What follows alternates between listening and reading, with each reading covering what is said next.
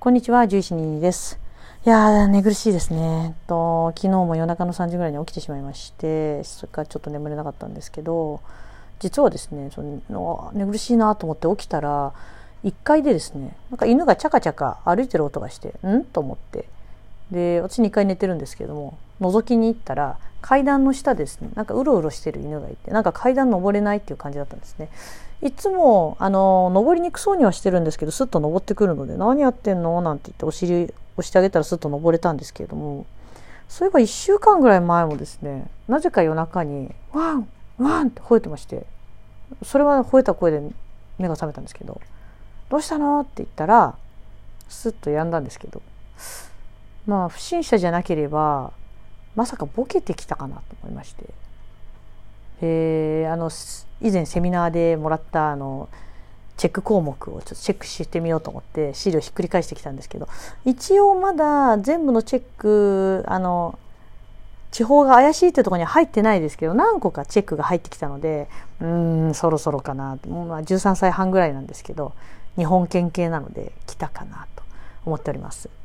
あの日本犬に多いなんて言われてるんですけれども、まあ、最近は日本犬が長生きだからじゃないかなんても言われてますけれども大体12歳までの子の、うん、3割弱ぐらい16歳までの子の7割弱ぐらいにその認知機能の低下があるとは言われてます。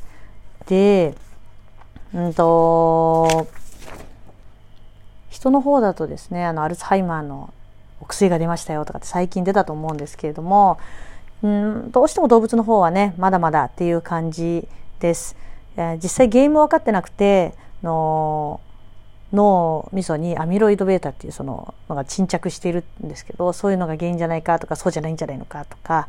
あと酸化ストレスって聞いたことあるかもしれないですけど酸化ストレスっていうのじゃないか DHA が減ってるからじゃないか中鎖脂肪酸っていうのが足りなくなるからじゃないかとかいろいろですね医学的にあのああでもないかこうでもないかって言われてるんですけれども実はあのちゃんとしたものはまだ分かってないんですねもちろん人でも分かってないです。でワンちゃんの方で最近提唱されてるのはとまずボケを早めに見つけましょうと。ワンちゃんの場合は飼い主様が認識していても動物病院とか獣医師に相談するまでもない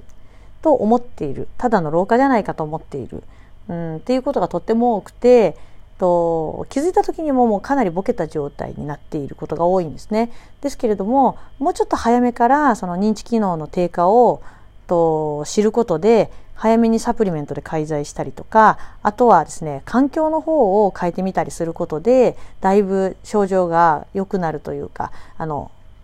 認知機能の低下が遅くなるまあ治るわけじゃないんですけどもねなってくるんじゃないかなんて言われてます。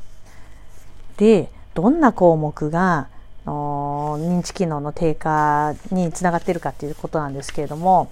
何個かあります。あの基準見るのが何個かあってペットフード会社が出してるものもありますしあの昔に獣医師があの調べたものもあってインターネットでその地方とかなんか診断とかっていうと表みたいなの出てくると思うので何でもいいと思います。あの何個か見比べましたけどほとんど項目変わらないのでの見てみるといいかなと思うんですけど代表的なものを今お伝えしますね。まず昼夜逆転。とあと昼によく寝ている。で関心が薄くなる。飼い主に対する関心他の犬に対する関心が、えーと、薄くなってきて感情表現がと少なくなってくる。鳴き声が単調になって大きな声で鳴く。あとは夜泣きですね。夜泣く。で視力とか聴力が低下してくるせいなのかもしれないですけど音が大きいとすごく過敏になるとかっていうところもあります。あとはま姿勢とかですね、まあ、背中が曲がってきたりとかもしますしあとは今までできたことができなくなる。トイレがわからなくなる。で時々間違えるっていうところからもう失禁するとか垂れ流しみたいな感じのところまであの何種類かあります。あとは徘徊ですね。家の中をですね、ぐるぐる、えーと、一定のリズムでチャッチャッチャッチャッチャッチャってぐるぐる回るんですね。最初は大きい円描いてるんですけど、だんだん悪くなってくるとちっちゃい円になってきたりすることもあります。あとはですね、何もないところを見て吠えるとかあの家具の隙間に入って出てこれないとかっていうのがあの有名なあのものですね。あとはあの人間のおじいちゃんでも「ご飯まだか?」みたいな「お父さんもう食べましたよみたいな感じであの食事をとっても食欲がなくならないんですねなんで異常なほど食べる、まあ、それで下痢しちゃう子もいますしそうじゃない子もいますけど、まあ、食欲がちょっとおかしくなるっていうのもありますねどうですかね？皆さんちのワンちゃんなんかあこれは当てはまるけど地方のあの基準に引っかかってたんだなんてものありますかね？これ何個が当てはまるかとかその程度によって点数が違うのでぜひあの調べてやってみるといいかなと表になって大体チェックできるようになってますのでやってみるといいんじゃないかなと思います。で、まあ、お年になってきた全般でボケてなくてもそうなんですけれどもまずあの環境を良くしてあげましょうとこういう症状が出てきたら。まずトイレは行きやすくしてあげる。あと足元が滑らないようにしてあげる。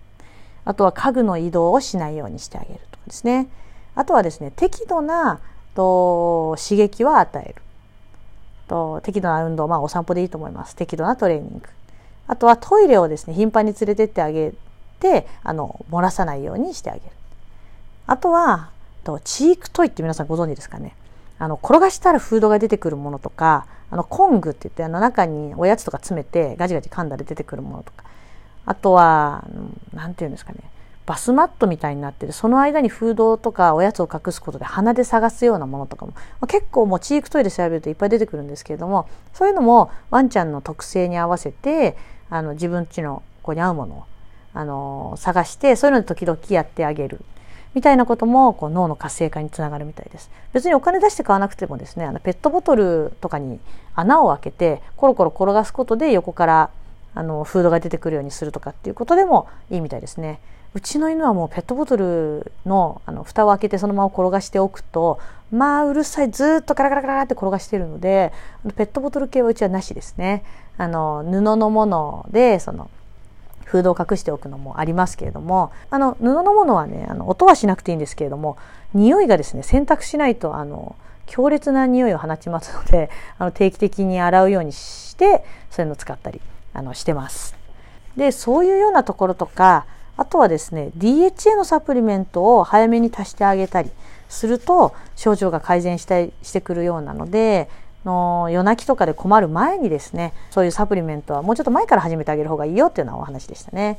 でまあそういうサプリメントとか行動とかでも変わらない場合はまああのお薬を使っていくんですけれどもお薬もですねあの症状によって例えば寝ないのが困るっていうことであればその睡眠導入剤みたいな睡眠をしやすくしてあげるようなものとかもありますし本当にあの眠らせてあげるようなものあの夜泣きがひどくて飼い主さんの生活の質がどうしても落ちてるよっていう場合にはその眠らせてあげるようなもの。あとはえっと、脳の血流を良くしたりするものもありますしお薬がどうもっていう方は、まあ、漢方なんかでですね興奮を抑えるような漢方もあると思います。飲ませるのがね粉なのできっと大変かなと思いますけれどもそういうのも漢方を取り扱っている動物病院とかであれば相談できるんじゃないかなと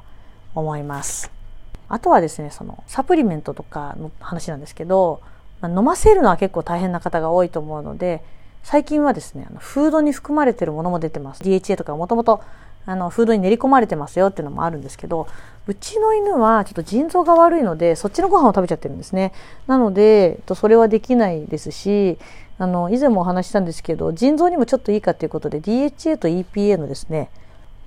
サプリメントを飲ませちゃってるのでえあ DHA もやってるしチークトイもちょっとやってるから結構やってるのにボケてきたんだったら打つ手なしだななんて思ってるんですけれどもあのもう少しですねその散歩をちょっと増やしたりとかチークストイちょっと頑張ってみたりとかしてなるべくボケないように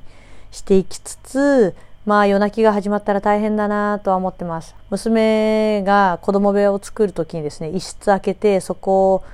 防音の部屋にしようかななんて前から思ってるんですけど、まあ、そのためにあの IKEA にしたんですけれどもどうしてもねマンションとかだと近所にご迷惑になっちゃう壁が壁でね隣が家になってると思うのでその辺りは大変かなと思います。動物病院でですねワクチンの時とかにあのこんなことがあってっていうと「まあそれボケってきましたかね?」とかって言って軽くあしらわれてしまうというかこっちとしては結構考えてから言ったのになっていうのにあのあちょっと年齢もあれで来ましたかねって言われちゃうこともあると思うんですけれども、まあ、1回ワクチンの時とかでそうやって言われても改めてですねあのもう一回そのことで相談しに